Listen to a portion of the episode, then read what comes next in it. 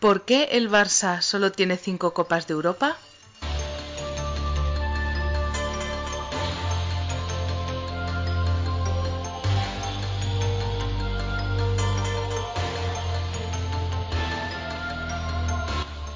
Un repaso histórico por el Barça de los últimos 75 años.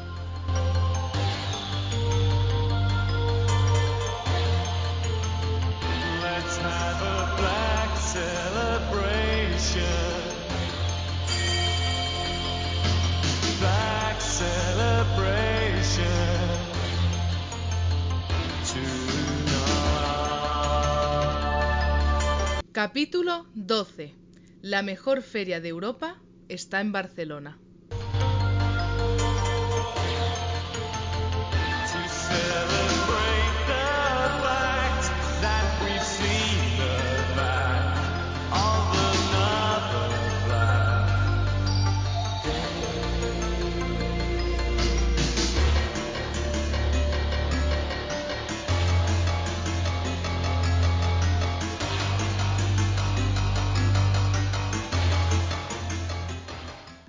Nos complace anunciar que Golstalgia se ha presentado a los quintos premios iVox de la audiencia.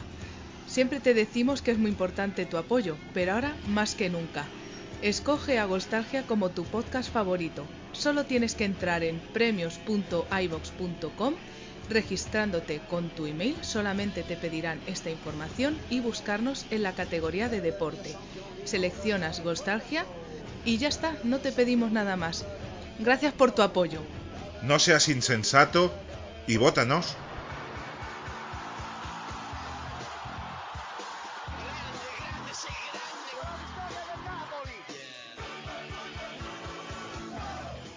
Bienvenidos a la saga ¿Por qué el Barça solo tiene cinco Copas de Europa? Y como siempre me acompaña mi partener de lujo en este viaje de más de 75 años, Jesús Núñez. ¿Qué tal, Jesús? Hola, ¿qué tal, Josep? Ya te echaba de menos ya, hacía tiempo que no, que no hablamos por aquí de nuestro Barça. Y bueno, no- en teoría la semana pasada. sí, pero una semana se hace muy larga, ¿eh? Una semana se hace muy larga sin hablar del Barça, ¿verdad?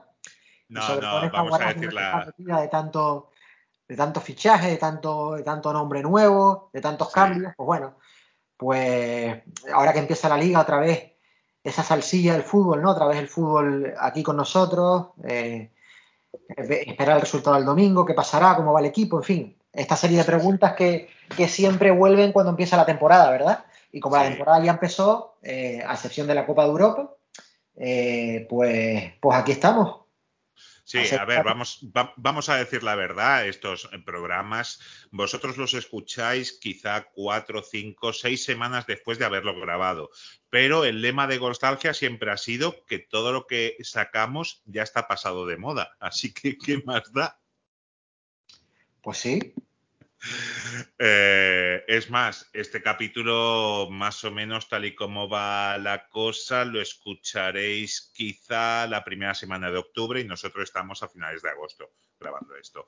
Eh, pero, pero bueno, una vez presentados, muchísimas gracias por, por el apoyo recibido tanto en YouTube como en iVoox, como en las redes sociales. Eh, la verdad es que lo decimos al inicio de cada capítulo, nuestro sueldo tanto el de Jesús como el mío, como el de Sagra que está detrás en la edición, es simplemente vuestros comentarios, vuestros likes, que os suscribáis.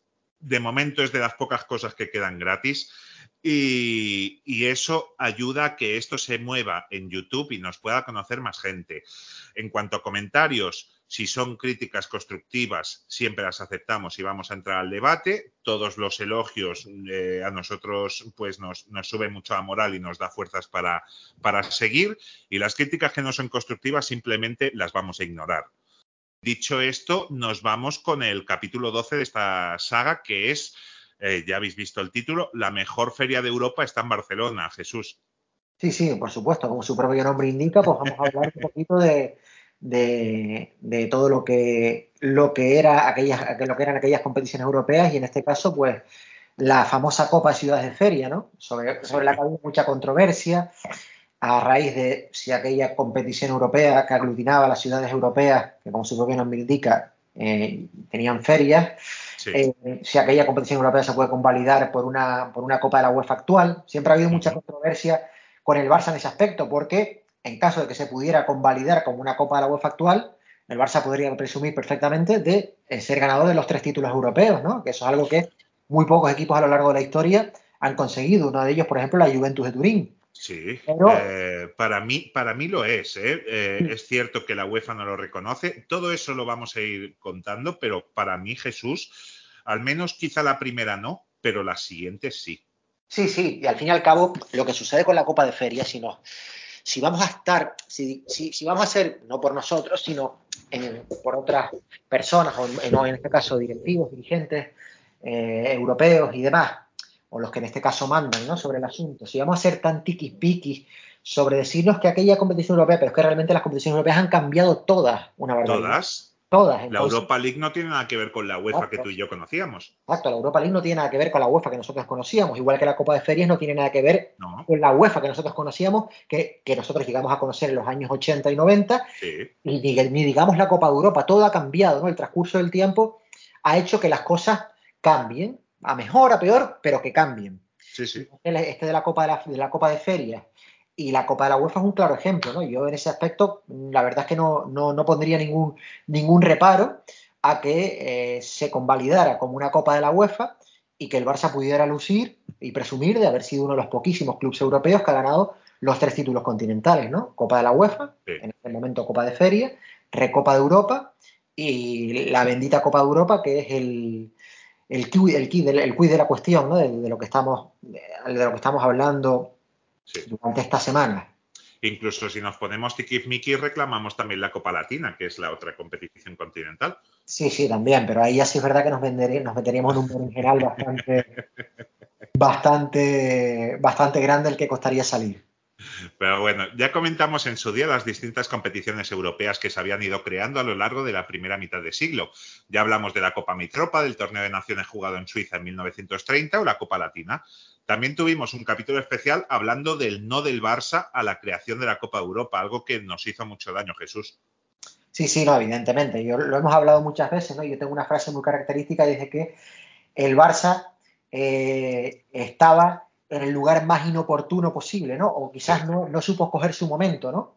Sí. O, no estaba en el lugar oportuno en el momento adecuado, ¿no? Que suelo decir yo, algo así Sí. similar, no recuerdo las palabras exactas, pero es, eh, eso es a lo que me refiero, ¿no? Que el Barça en muchos momentos de la historia no ha sabido elegir, el, no, no ha sabido estar en el, en, el, en el sitio en que debía estar, no ha sabido, por lo que sea, por asesoramiento, eh, por orgullo, por lo que sea, ¿no? Pero el Barça muchas veces ha elegido mal, ha elegido mal, ¿no? Y esto Y es un- su rival, y su- sí, que claro. es un mérito enorme, ha Sí. estado siempre en el momento y lugar adecuado. Por supuesto, por supuesto. Cuando aquí eh, decimos y entre nosotros que intentamos ser, ser autocríticos para bien y para mal, Sí. también, sobre todo en este aspecto, ¿no? Evidentemente todos sabemos las influencias que había en, en el, en el fútbol español durante aquellos años, ¿no? Las, las influencias que había, lo que hemos hablado muchas veces, ¿no? De que la importancia de que la capital estuviera representada por un equipo campeón, ¿no? Sí. Los campeones estaban en las periferias. Esto no, es- no, no ha pasado solo en, en España, lo hemos hablado. en- No, en Francia, por en ejemplo. Francia tenemos el claro ejemplo, ¿no? En Francia tenemos el claro ejemplo. En Francia,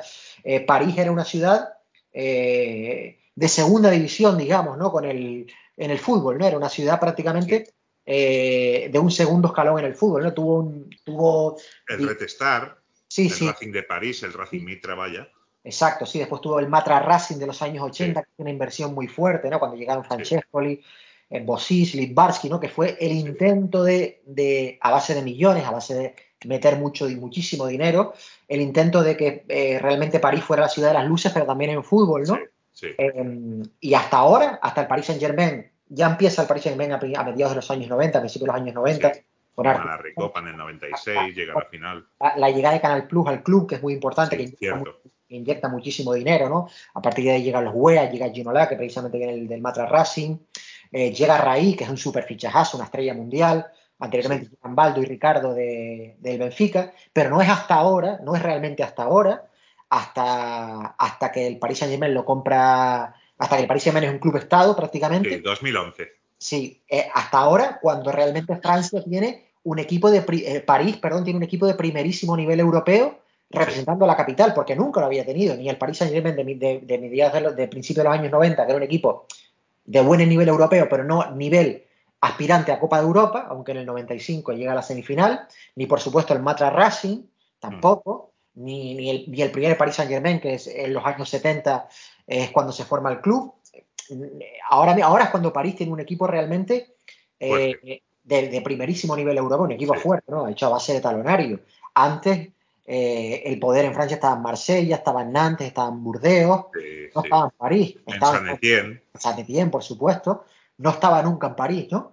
Y eso, eso en España, eso podríamos extrapolar a España, ¿no? La necesidad de que hubiera un equipo que representara al más alto nivel a la, a la capital, del, a la capital de- del país, ¿no? No, Pues- y sobre todo aislar los regionalismos que, que molestaban. Claro, es que, es que eh, realmente el- los campeones, los mejores equipos estaban en la periferia, ¿no? Como digo yo, en la Sí. periferia separatista, ¿no? Eh, para, eh, para ser más, más, más exacto, ¿no? La- como dices tú, en, la- lo que molestaba, ¿no? Sí, sí, sí, sí. El, el Athletic y el Barça de finales de los 40 y principios de los 50 eran realmente los equipos potentes en este país, ¿no? sí, sí, sí, sí. Eh, y, y España realmente necesitaba un equipo que representara la capital. Y a partir de ahí llegan muchos errores del Barça también. Llegan las influencias de la necesidad de un equipo que representara la capital, pero llegan muchos errores del Barça de los que hablamos en capítulos anteriores.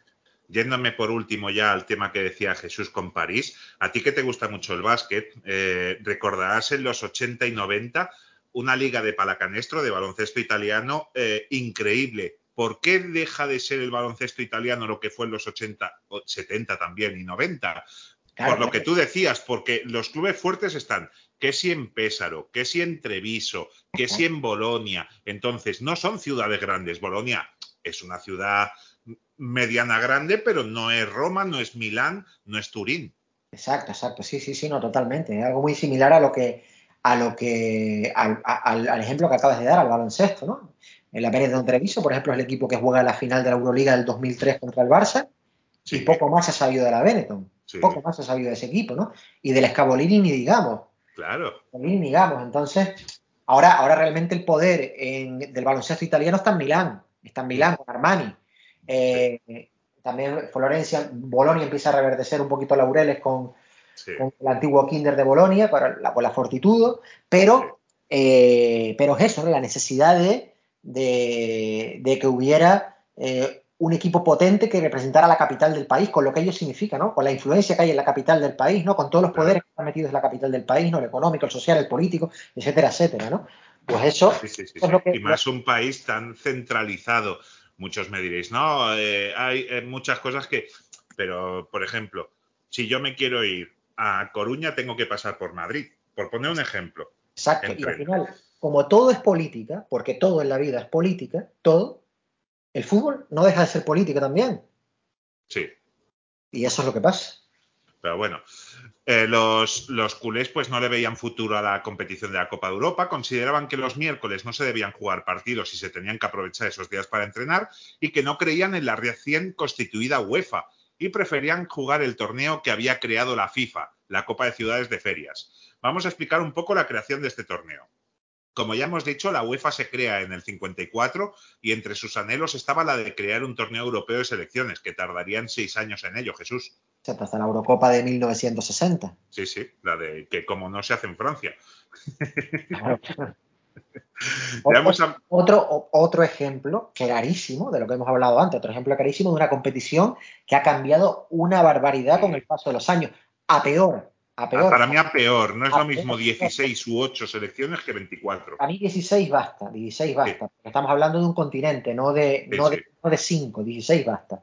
Esto es una locura ahora mismo, porque primero disminuye el nivel, el nivel eh, técnico de la Eurocopa lo disminuye, lo disminuye, ¿no? Nada tiene que ver las últimas Eurocopas que hemos visto, sobre todo la de 2016, que es horrorosa, que es horrorosa. Sí, sí, sí, por ejemplo la Eurocopa del 88 que gana Holanda, que hay un nivel altísimo. Claro, es que tú miras los partidos, todos los partidos de esa Eurocopa del 88 y dices, joder, es que todos son partidazos. Pero es que solo iba a la Eurocopa el clasificado de, el primer clasificado de cada grupo. O sea, Claro, había siete grupos y el, el- el que albergaba la Eurocopa.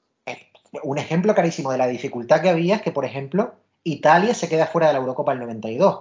O sea. Italia, Italia, que es un equipo que entre medias, gana, es, es subcampeona del mundo en el 94 y semifinalista de su mundial en el 90, Sí. en el 92 se queda fuera de la Eurocopa. Porque Por- va la URSS, que luego va la CEI. Va a la URSS, que luego se convierte en el país sin patria ni bandera ni himno, ¿no? Sí. La- La novena sinfonía de Beethoven le ponen. el país que se presenta en la Eurocopa sin himno ni bandera, Sí, sí. con aquella camiseta eh, Adidas que no te, por supuesto, no Sí. tenía escudo, eh, camiseta roja con las tres bandas clásicas de Adidas por en los hombros y con el nombre de Sei en el centro, más nada. Sí. No tenía escudo ni era un país sin, sin himno ni bandera, ¿no? O sea, Sí, imagínate La, la dificultad que conlleva también para aquellos futbolistas jugar en esas condiciones un campeonato de Europa. Son muy buenos futbolistas, por cierto, ¿eh? Sí, La SEI, la, la SEI, la URSS, que elimina a Italia de la Eurocopa del 92, es una URSS con muy buenos futbolistas, ¿eh? sí. futbolistas que recalan en España después, pero te encuentras los Salimov, Kanchelski, eh, Juram, o sea, futbolistas de muy buen- Exacto, exacto, sí, sí. Eh, Dimitri Karim, el portero. sí, eh, es cierto. Aunque a mí nunca me acabo de, de no, gustar. yo ¿eh? creo que es un portero que tuvo su momento con el CSK de Moscú, tuvo su momento, y sobre todo en los Juegos Olímpicos del 88, que, que la URSS gana la Olimpiada del 88, con Sí. Dobrovolsky, eh, con Karim, con Mijailichenko como estrella, aquel Cierto. futbolista, aquel futbolista que lo llamaban el Schuster del Este, ¿no? Porque era un Sí, futbolista sí, sí. Muy, muy similar a Schuster en su, en su estilo de juego, Que pero que, todos acabaron en Italia. pero que fracasa en Italia como tantísimos futbolistas Sí. soviéticos que, que después, tras la caída del telón de acero, van a Italia y fracasan. Todos, Sí. ¿no? Yo creo que son futbolistas que al final sufren el síndrome, ¿no? Este síndrome de salir al extranjero, de la falta de adaptación a una cultura totalmente diferente, ¿no? Y un Y se- idioma totalmente diferente. un idioma talmente y se la pegan, no solo Mikhailichenko, Aleinikov, eh, Savarov, o sea, estrellas europeas sí, sí, sí. que se la pegan en, en Italia, ¿no? Y tanto, Porque es similar- eso. exacto, caso muy similar a los ingleses a los británicos de, a los ingleses a los británicos en general de lo que hemos hablado, ¿no? Esa falta de adaptación a otro fútbol y otra cultura tan diferente, ¿no? Eh, Es que es eso. Ahora, por ejemplo, va un ruso al vestuario de la Juve, del Inter, del Madrid o del Barça y el idioma más o menos es el inglés. Sí, los que no tenían problemas por su carácter latino adaptarse eran los yugoslavos, no tenían ningún problema. No, Eran- es, es cierto. es eran cierto. jugadores que, eh, quizás por ser menos herméticos, podemos decir, ¿no? Sí, Eran futbolistas que se adaptaban perfectamente. Y los rumanos también eran futbolistas de mucho carácter, eh, eran latinos, ¿no? Y, y se adaptaban perfectamente al extranjero, ¿no? Al, al Sí. revés, era muy difícil. Eh, es más, fíjate, yo hace poco, eh, en una de tantas revistas Don Balón, tú sabes que soy coleccionista de Don Sí. Balón empedernido, en el año 91, el país que más futbolistas exportaba al exterior era Yugoslavia. sí. O sea, el Sí, país en, en España llegaba a haber, en, en época de tres extranjeros por equipo, a lo mejor había 18 yugoslavos. Sí, sí, no, no. En, en los dos países que exportaban más futbolistas eran primero Yugoslavia y segundo Argentina. Eran los Sí, dos países sí. con más futbolistas alrededor del mundo, ¿eh? O sea, que para que nos hagamos una idea de, de la- de- de esa capacidad de asimilar culturas diferentes que tenían los yugoslavos y los rumanos también, en contraposición a los soviéticos y a los ingleses, ¿eh? No solo a los soviéticos, también a los británicos en general, no solo a los ingleses, también eh, norirlandeses, escoceses y aunque los que salían normalmente eran, eran ingleses, era muy difícil ver futbolistas escoceses en el exterior. Algún galés, aquí tuvimos el ejemplo de Mark Hughes, Mm. pero normalmente los que salían, los pocos que salían eran ingleses. Ya era muy complicado ver futbolistas escoceses, galeses, ni te digo irlandeses, no irlandeses, era prácticamente imposible ver futbolistas irlandeses en el exterior. Alguno que hubo, Stapleton, que jugó en el Ajax, pero muy complicado. Sí, sí, sí, sí. eh, Estaba pensando ahora en países que tampoco exportaban. Uno de ellos era el nuestro, España, Sí, España sí. que bueno, no España- exportaba a nadie. eh, Martín Vázquez, creo- Gallego. Sí, eh, pero ya veteranos, veteranos. Sí. Eh, Martín Ba- Gallego, ya muy veterano en, a. Italia. Eh, Víctor, cuando después del sí, la no, historia también. Carrasco. Carrasco al Shosho, pero ya veteranos, cuando habían dado Sí, sus sí, sí. años, ¿no? Eh, hubo ofertas muy tentadoras, sobre todo para Mitchell, y Mitchell nunca salió. Eh, Sí. Entonces, eh, era ya era diferente, pero los yugoslavos sí, los yugoslavos tenían una capacidad de adaptación brutal, menos algún caso esporádico como Prosineski, por todo lo que todos sabemos, o Pansev, que se la pega de una forma tremenda en el Inter, la mayoría daban un rendimiento excelente. sí, totalmente. Otro de los países que no exportaba casi, que empieza a exportar a finales de los 80, exceptuando quizá los casos de Gunter Netzer, de Breitner, de Schuster y, eh, ¿cómo se llamaba el, central calvo de- del Real Madrid? Eh, Stílique. Stili, que, ostras, que era muy Sí, bueno. pero, es que, claro, pero es que Alemania también gozaba de un campeonato muy potente, ¿no? Sí, por eso, por eso. Entonces, claro, luego los tres de- del Inter y tal, pero luego la Juve con Sammer, con Kohler, a con, ver, eh, a, con a- Moller. a partir de mediados de los años 80 hubo un éxodo de futbolistas alemanes al calcio tremendo, tremendo. Sí. Eh, es más, tú te fijas en el 11 tipo de la selección que gana el Mundial del 90 y te encuentras a Bertol que juega en la Roma, Sí, te, cierto. encuentras a, te encuentras a, A Breme. Breme, Mataus y Klinsmann que juegan en el Inter, Sí, te encuentras a Kohler que un año después se va a la Juventus, sí, a la Juve. a la Juve, te encuentras eh, a Hasler que un año después se va también a la Juve, que ese ah. mismo verano se va a la Juventus, al el verano del 90. Además, un pastón, ¿eh? Pagó la Juve. Si te encuentras a Boller en la Roma, o sea, Sí, todos cierto. están en el calcio, menos Sí, algún sí, veterano de mil batallas como Buchball, Augenthaler e Ilner que todavía continúan en Alemania. En, eh, que viene de Alemania desde, desde- después de fracasar en el, en el Marca Racing de París, eh, eh, todos están en el, todos están en Italia, hay un éxodo brutal. Eh, no solo también te encuentras a Ridley, que está en el, que, que se va al Lazio, te encuentras a Andy Mm. Moller, que se va a la Juventus, brutal. También el mismo éxodo que hubo, ojo, también el mismo éxodo que hubo de los futbolistas ingleses, que tan buen rendimiento Cierto. dieron en Italia 90 que se van al calcio y fracasan. Por un motivo o por otro fracasan. Te ves a Des Walker que se va a la Sampdoria, Sí. a Platt que se va primero a Bari, después a Turín, después a, a- a la Sampdoria, te ves a Gascoigne que se va al Lazio, en fin. Pero sobre todo alemanes hay muchísimos en Italia. Pero es lo que hemos Sí. hablado muchas veces del fútbol italiano, ¿no? que, que es otro tema Era la NBA. que era la NBA y a Italia, eh, al fútbol italiano se iba no por el equipo, sino por la liga. O sea que a los Sí. futbolistas italianos les compensa, a los futbolistas extranjeros les compensaba más irse al Bari de turno que, por Sí. ejemplo, al Atlético de Madrid. Sí, sí, sí. O sea, se iban al. Bari por el sueldo y por lo que conllevaba, porque se pagaba muchísimo en Italia, Mucho. por lo- y por lo que conllevaba, era como una prueba de fuego para ellos, ¿no? Por lo que conllevaba jugar en Italia, en el campeonato, el top del fútbol mundial, ahí Sí. estaban los mejores futbolistas del mundo de cada país, como siempre digo yo, estaban en Italia, menos Schuster, Futre, Butragueño y, y Butragueño, eh, Mitchell y Hugo Sánchez. y Hugo Sánchez, todos estaban en Italia.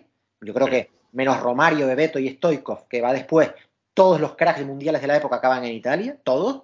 Eh, y, y los jugadores antes eh, buscaban la liga, ¿no? Buscaban el campeonato, no el equipo. Lo principal Sí. era irse a Italia. Si después tenías la posibilidad de un equipo mejor, bien. Si tenías que irte a un Bari, te ibas a un Bari. O sea, Sí. ahí tienes a, a David Platt, que es una de las estrellas del Mundial 90, y deja a Aston Villa, que en aquella época es un equipo puntero en Inglaterra, Sí. por el Bari y por una millonada, ¿eh? Que el Bari, el Bari paga mil y pico millones de pesetas al, al Aston Villa por David, por David Platt.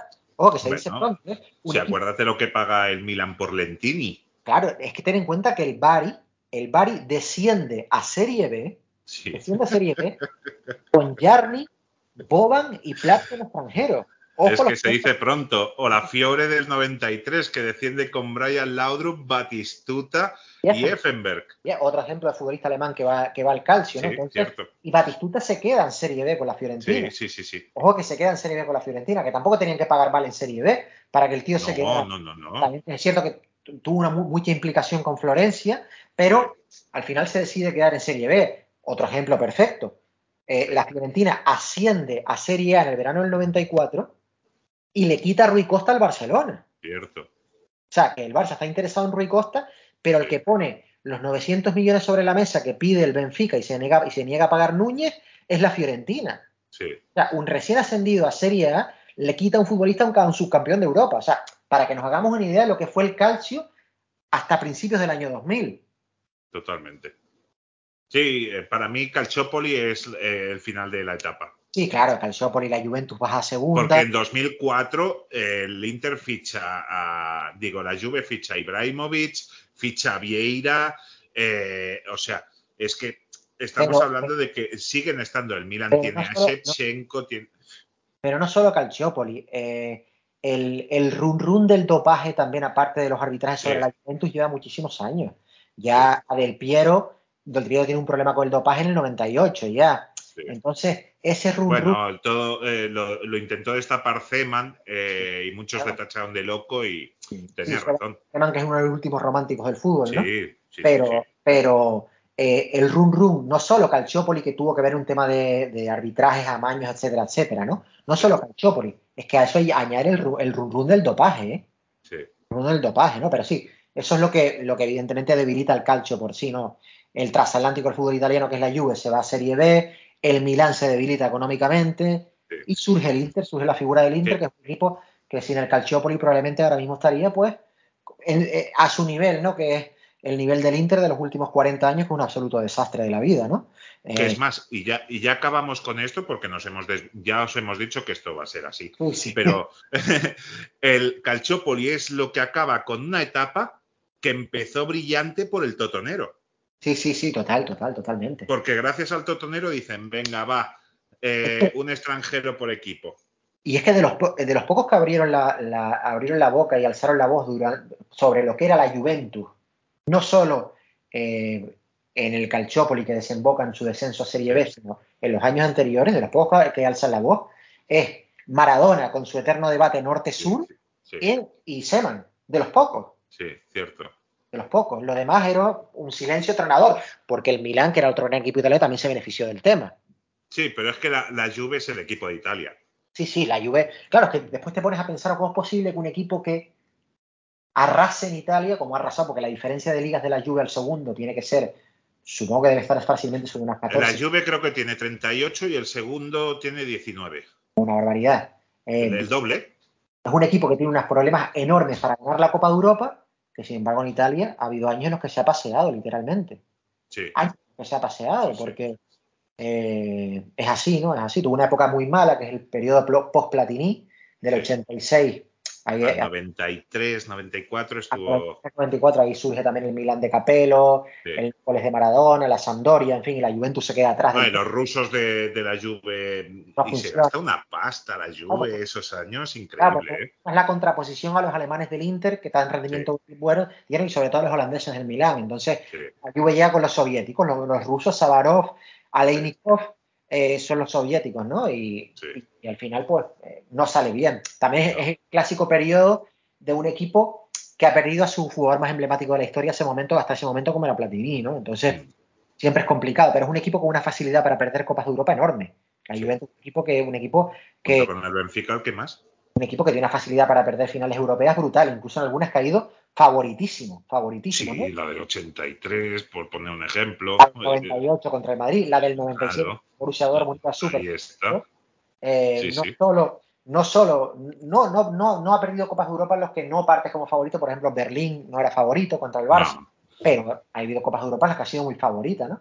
Pero bueno, Sí. como siempre nos desviamos del tema, perdón, Sí. perdonen oyentes, pero Josep y yo somos así, empezamos, empezamos a hablar de, de, de cultura y terminamos hablando de, de cine, así que... Bueno, eh, nos, pusieron, nos pusieron hace unas semanas en un Twitter algo de cómo en un capítulo de porque el Barça tiene cinco Copas de Europa se acaba hablando de- del Inter y nos hicieron una sucesión de temas que íbamos tocando desde ese hasta acabar en, en aquel.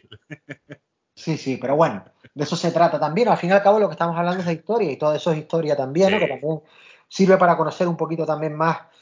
eh, bueno, espero que por lo menos nuestros oyentes conozcan un poquito más eh, sobre, sobre el fútbol en general, ¿no? Y sobre el fútbol italiano que ha sido tan, tan grande, ¿no? Sí, igualmente yo creo que la mayoría de oyentes lo sabe porque lo que hacemos tú y yo es café para cafeteros. Sí, sí, sí, seguro, Entonces, seguro. eh, pues nos vamos otra vez con el tema del programa y es que Lo último que quería agradecer todos estos mensajes que hemos recibido en los últimos días, sobre todo por las redes sociales y demás, de gente que está atenta y que pone mucho cariño y mucho interés en escuchar nuestros humildes podcasts. Se los agradezco enormemente. La verdad es que de corazón agradezco mucho todos los mensajes que hemos recibido en las últimas semanas.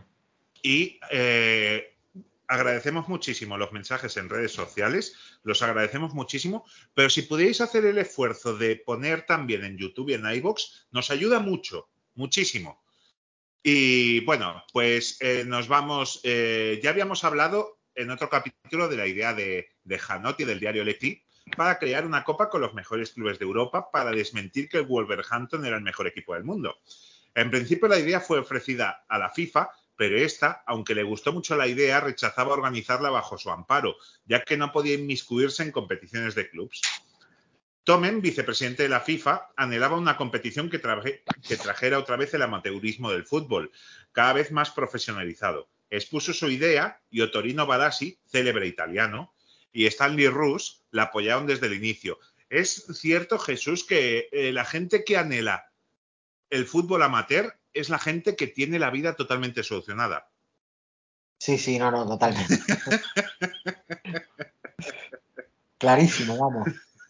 Pero bueno, entonces Stanley Roos, que era el presidente de la Federación Inglesa, y que luego fue presidente de la FIFA, propuso que la FIFA no podía organizar una competición de clubes, pero sí de selecciones. Por lo tanto, se podía hacer una copa que aunase selecciones de ciudades que tuvieran ferias de exposiciones. La directiva del Barça, aún no entiendo el porqué de la decisión, decidió abrazar esta propuesta y el 18 de abril del 55 se anunció que la organizadora de la competición ya no era la FIFA, sino que eran las autoridades políticas y un comité compuesto por las organizaciones de las ciudades con las ferias más importantes de Europa. Se desentiende la FIFA y la auspicia la UEFA, pero como segunda opción, ya que su apuesta fuerte era la idea francesa. Lo que decía Jesús, elegir el camino, eh, el camino difícil o elegir el camino fácil. Entonces el Barça pues elige el camino con pantano, con zarzas, porque dice que es más bonito así. Sí, no, no, como siempre hemos dicho, esa capacidad de pegarse tiros en el pie, que Sí. probablemente no tenga parangón en el mundo, ¿no? Esa capacidad del Barça de pegarse tiros en el pie es única. Entonces, dos días más tarde de, eso se anunciaron los 12 participantes que a continuación nos diremos, que fueron las ciudades de Barcelona, Basilea, Birmingham, Colonia, Copenhague, Frankfurt, Lausanne, Leipzig, Londres, Milán, Viena y Zagreb. Estas 12 ciudades, que no clubes, entrarían en un sorteo en el que saldrían cuatro grupos de tres equipos cada uno.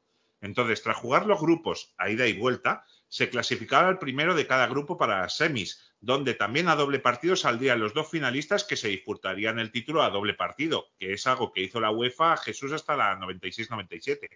Sí, sí, sí, sí, totalmente, totalmente. Hasta la 96-97. Ese Schalke 04 Inter. Sí, sí, sí, no, sí, sí. Esa fue la última final a doble partido. La verdad es que una final a doble partido siempre, eh, a pesar de que el Inter nos lleva a la contraria, porque ya sabemos todos perfectamente que si hay algún equipo para, para pegársela en el momento menos, menos oportuno es el Inter. El Inter, el Inter es un experto en ese aspecto. Eh, en la final a doble partido da menor, menor, menor lugar a la sorpresa que a un partido solo. Sí, cierto. Porque a doble partido normalmente le das muchas más opciones al, al mejor equipo de los dos, ¿no? Excepto en, la, excepto en el 97 que gana la Copa de la UEFA el Salque por penaltis en, en el Meazza, ¿no? Sí, sí, pero- con Lehmann de héroe. Sí, exacto, sí, sí, con Lehmann de héroe. Eh, Sí. Pero, pero bueno, yo siempre he preferido una final a un partido solo que a dos. Sí, Creo que lo ideal es a un partido solo que a dos, mucho mejor. sí. Entonces, los partidos de esta Copa de Feria se jugarían en días festivos y la Copa se jugaría en el transcurso de dos temporadas, dando inicio en la temporada 55-56 y acabando al final de la 56-57. Entonces, los grupos se sortean siendo estos los resultados. En el grupo A, Barcelona, Copenhague y Viena. En el B, Birmingham, Milán y Zagreb. En el C, Colonia, Lausana y Leipzig. Y en el D, Basilea, Frankfurt y Londres. Pero un mes más tarde, llega el mazazo a la Copa de Ferias, ya que la UEFA anunciaba los clubes y las reglas de la primera Copa de Europa, además de los premios, y dejaba totalmente desactualizada la recién creada Copa de Ferias. Sí, sí, no, lo que te digo, que, que lo que hemos hablado muchas veces, ¿no? De esa capacidad eh, que tiene el Barça de, Sí. de- de siempre errar el tiro, ¿no? Errar Sí. el tiro. Es así, ¿no? Al final la Copa de Europa se termina convirtiendo en una competición eh, que va prácticamente a opacar a todas las demás, ¿no? Sí, Eh, es como si las decisiones del Barça las, las tomara Meo Codro chutando penaltis. Sí, sí. Totalmente. Pero bueno. Por si fuera poco, en el mes de junio se disputa la Copa Latina, dando un triunfo del Real Madrid sobre el Stade de Reims en París. Ambos equipos habían apostado por la Copa de Europa y también lo haría el Milan, convencido por Bernabéu para pa- participar en la competición con futuro. Los rossoneri, ni cortos ni perezosos, optaron por jugar la Copa de Europa en detrimento de la Copa de Ferias. Así que a pesar de que la Copa de Ferias estaba inscrita a la ciudad de Milán, el combinado lombardo sería solo con jugadores del Inter. Pues sí, eh, lo que está, lo que comentas, ¿no? Eh, que había muchos equipos que también eh, realmente quisieron jugar esa competición, ¿no? Quisieron jugar Sí. la, Copa, la Copa de Feria. Eh, lo que pasa es que al final, pues, Milán y Barça en, el- en la Copa de Europa van por caminos, caminos, caminos diferentes, ¿no? Sí. Pero, pero es cierto que es una competición que antes de la creación de la Copa de Europa, es una competición que eh, realmente era la- eh, hubiera sido la gran competición europea, ¿no? Sí, pero, pero sale la Copa de Europa y como decimos, pues la Copa de Europa eh, tapa todo, ¿no? Y sobre todo si el rival, gran rival del Barça empieza a encadenar una, una tras otra, Claro. pues termina pasando lo que termina pasando. También se sumó a la Copa Francesa el Rapid de Viena, campeón austriaco, y el ayuntamiento del país centroeuropeo decidió retirar a la ciudad de la competición de ferias. Con lo cual, cada mes que pasaba, la distancia entre la competición elegida por Bernabéu y la escogida por Miró Sans hacía quedar peor al empresario textil catalán. Sí, sí, no, totalmente. ¿no? Yo creo que aquí eh, hubo un problema de, de mal asesoramiento, ¿no? Yo creo que alguien aseso- asesoró muy mal. Bueno, ya te acuerdas que contamos la, cuando, cuando va el delegado del equipo en España a visitar a, a la directiva del Barça, que le dice, vengo del equipo, y la persona que obviamos el nombre le recibió, le dijo, ¿le qué? Sí, sí, sí. Sí, yo creo que el Barça eh, pecaba, pecaba muchas veces, eh, algunos directivos del Barça, De soberbia. De soberbia, sí, de soberbia y de ignorancia también. Sí, sí, sí, sí. Bueno, es que una cosa suele llevar la otra. Sí, Pero bueno, por contraposición, la Federación Inglesa no permitió participar en la competición francesa a su campeón, el Chelsea, ya que este formaría parte del combinado londinense que jugaría la competición ideada por presidente de la Federación, Stanley Rush. Por eso muchas veces decís, ah, no participa el, el campeón inglés en la primera Copa Europa. Es por eso, porque el presidente de la Federación Inglesa había apostado por la Copa de, de Ferias. Entonces, como uno Hubo un gran enfrentamiento entre los partidarios de ambas competiciones. Muchos clubes campeones de liga rehusaron participar en la primera edición de la Copa Europa, quedando a la espera a ver cómo se desarrollaban los acontecimientos. Es más, Jesús, en esa primera edición, de los 16 participantes de la Copa Europa, solo 8 eran campeones de sus ligas. Estos eran los campeones de España, Francia, Italia, Alemania, Principado del Sarre, Dinamarca, Bélgica y Suecia. sí, sí, no es lo que estamos hablando, lo que estábamos hablando, ¿no? Que cuando muchas veces eh, para hablamos ahora, por ejemplo, de, de, convalidar una copa de feria como la Copa de la UEFA, muchos ponen reparos porque que eran competiciones que para algunos no tenían nada que ver. La Copa de Europa de antes tampoco tiene nada que ver con esta. ¿No? Las competiciones cambian muchísimo, todos los torneos han cambiado a lo largo de la historia, ¿no? Eh, y no es por quitar mérito a las Copas de Europa que No, no, no, no, ahí están. Porque el Madrid era el mejor equipo de Europa de la época y punto, y ya está. Y si la competición hubiera sido diferente, lo hubiera ganado el Madrid también. Si hubieran sido con otros equipos, lo hubiera ganado el Madrid, lo hubiera ganado de cualquier forma posible porque tenía los mejores futbolistas del mundo y el mejor sí, sí, futbolista sí. habido y por haber en aquel momento, que era Alfredo Di Stéfano, ¿no? Y el No. único que se la podría haber disputado quizá es el Barça. Sí, el único que se la podía haber diputado erró, el tiro, como siempre, Sí. y, y- y- y cogió por otro cogió por otro camino, ¿no? Pero es cierto, ¿no? Aquella Copa de Europa era como era, ¿no? Y, y aquí lo podemos lo podemos comprobar que solo ocho campeones campeones de sus ligas, ocho campeones de los 16, la Sí. mitad habían sido campeones. Sí, sí, sí, sí, sí. Y la verdad es que los campeones de quizá las mejores ligas, exceptuando alguna, como la inglesa, la holandesa y tal, pero eh, la- las mejores ligas están presentes en la Copa Europa. Hay algunas de relleno, tipo Dinamarca, Bélgica, Suecia o el Principado del Sarre, pero de las cinco mejores ligas del continente, cuatro de las mejores están en la Copa Europa, el campeón. Sí, sí, menos, menos los ingleses con su habitual Sí. soberbia, pero Sí. todos los demás estaban. Bueno, más que soberbia es voy a defender. eh, bueno, eh, fue un, eh, una petición entre comillas dictatorial. La Federación Inglesa apuesta por esto. Sí, eh, creo que les dijeron al Chelsea si jugáis la Copa de Europa. eh, vais a tenerla que jugar el miércoles, que los miércoles hay partidos de liga porque los fines de semana hay copa. Y esos partidos de liga los tenéis que jugar. Si no, eh, se os quitan los puntos, se os quita dinero. Entonces, eh, que la quieres jugar, vale, pero no te voy a dar ninguna facilidad. Es más, te voy a poner todas las trabas posibles. Sí, sí, eh, es lo que estamos hablando, ¿no? Al final era una época en la que todo se movía por muchas influencias, por muchos... Y todo, todo influía, ¿no? Todo al final era una mezcla de, de deporte, pero también de política, ¿no? Sí, sí, sí, sí, totalmente. A pesar de que la idea era jugar con combinados de la ciudad, la realidad fue otra, ya que hemos comentado el caso de Milán, pero en Barcelona la Federación Catalana, haciendo, en mi opinión, un desaire total que a mí me impresiona, no invita al español a unirse en la selección de la ciudad condal. Así que todos eran jugadores del Barça, aunque con un uniforme cuya camiseta era blanca, el pantalón azul y el escudo era el de la ciudad. Además de que el nombre oficial sería Barcelona Eleven y no Club de Fútbol Barcelona. Eh, un desaire total, ¿no? No, no, no he entendido jamás esto que, pasó de no invitar al español, Jesús. No, no, yo tampoco, yo tampoco. Y, y quizás ese sentimiento de, de prácticamente de, un, un sentimiento totalmente contrario al de pertenencia de- de- del español Sí. como club eh, a lo que es la lo- a introducirse a la sociedad catalana y demás, también viene por casos como este. ¿eh? Sí, no, no, no. eh, A ver, eh, yo siempre lo he dicho que si fuera seguidor del español me enfadaría mucho, por ejemplo, con, con la televisión de Cataluña, con TV3, porque no, no es lógico. Los seguidores del español también pagan impuestos. Sí, pero bueno, al final, como diría, como, di- como Sí, diría bueno, pero lo que nos quejamos nosotros en España, el trato hacia el Madrid, pasa en Cataluña con el Barça. sí, totalmente, totalmente, ¿no? Pero al final es lo que, como diría Vázquez Montalbán, el Barça es el ejército desarmado de Sí. Cataluña. Sí, sí, sí. Entonces, Eh, pero, pero ya te digo, es, es un desaire total. Pero bueno, también hubo problemas en la selección de Birmingham, ya que eh, los villanos, o sea, el Aston Villa, rehusaron jugar hombro con hombro con sus rivales ciudadanos y el equipo de Birmingham era al completo el del Birmingham Football Club. Es, Sí, sí. es otro caso, es no quiero jugar con mis rivales. claro, es que este torneo también lleva a la controversia, ¿no? Porque al final eh, era, una, era una supuesta combinación de los dos equipos que representaban a la ciudad, ¿no? Sí. Y al final, eh, cuando eran equipos de tan, tan, tan, tan acérrimos rivales como en su caso el Aston Villa y el Birmingham, pues pasaba lo que pasaba. Sí.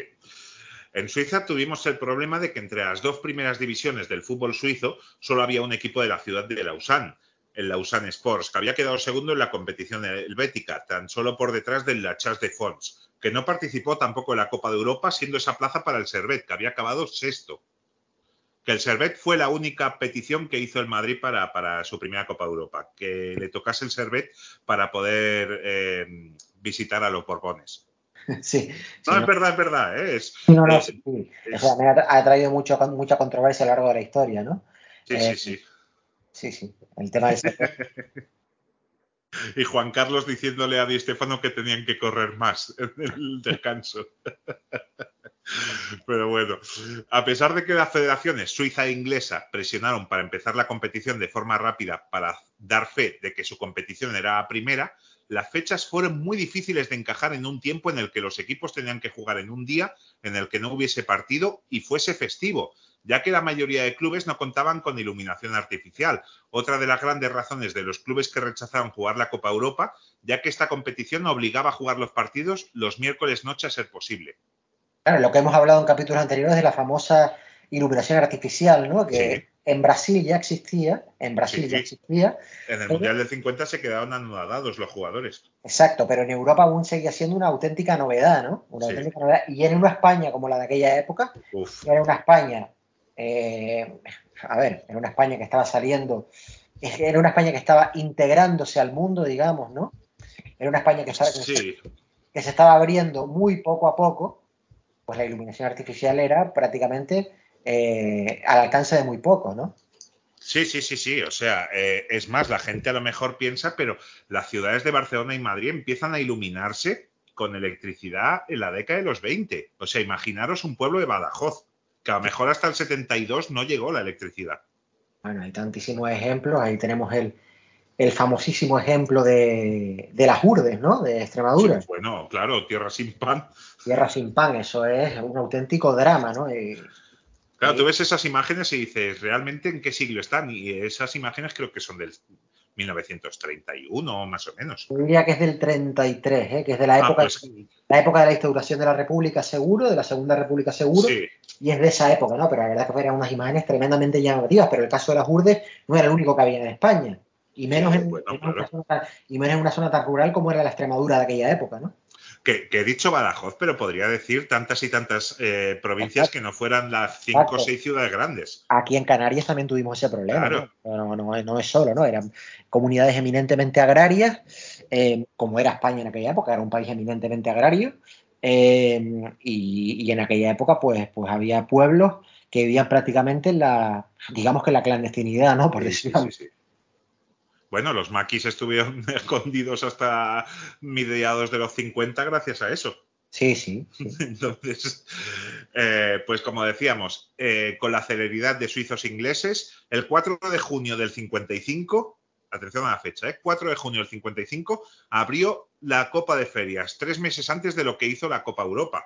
El primer partido fue una paliza de la selección de Londres a la de Basilea por 0 a 5, con el primer gol de la competición firmado por Eddie Firmani, que tiene una interesantísima historia. Es cierto que este podcast va de, del Barça, pero hay cosas que, que, bueno, podemos, podemos explayarnos un poco y contarlas, porque eh, Jesús, mira, Firmani, que nació en Sudáfrica con abuelo italiano, firmó por el Charlton en 1950 y estuvo hasta la temporada 54-55, con lo cual se convirtió en el primer goleador de la competición por casualidad, porque ese fue de sus últimos partidos en el Charlton, ya que en ese verano fue transferido a la Sampdoria por 35.000 libras, el traspaso más alto que había tenido un club inglés hasta ese momento.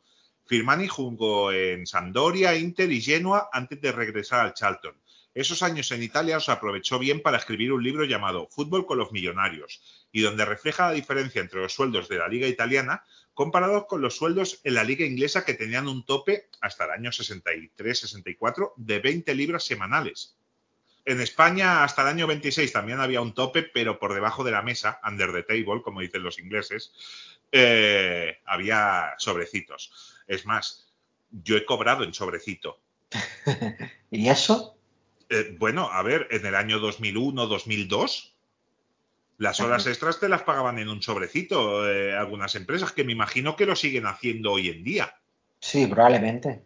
Probablemente sí.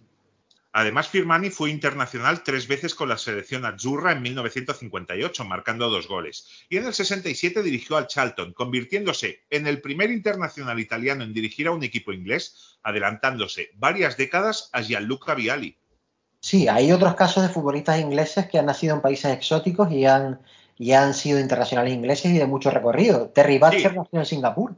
Cierto. Terry Butcher Cierto. nació en Singapur. De ahí tienes un ejemplo claro, ¿no? Terry Butcher, por ejemplo, nació en Singapur. Así que, que ya ves otro ejemplo de, de otro futbolista inglés. Eh, eh, John Bueno, Barnes. este fue internacional italiano, ¿eh? Sí, sí. Y, y este fue inglés en este caso, pero Sí. claro, como es la mezcla inglés e italiano, pues he querido sacar el tema. Pero bueno, Di Matteo es suizo. Di Matteo nació en Suiza, si no me equivoco. Roberto Di Matteo, ¿no? Fue internacional italiano también. Hay varios casos a lo largo de la historia, pero es cierto que este es el- uno de los primeros. Sí.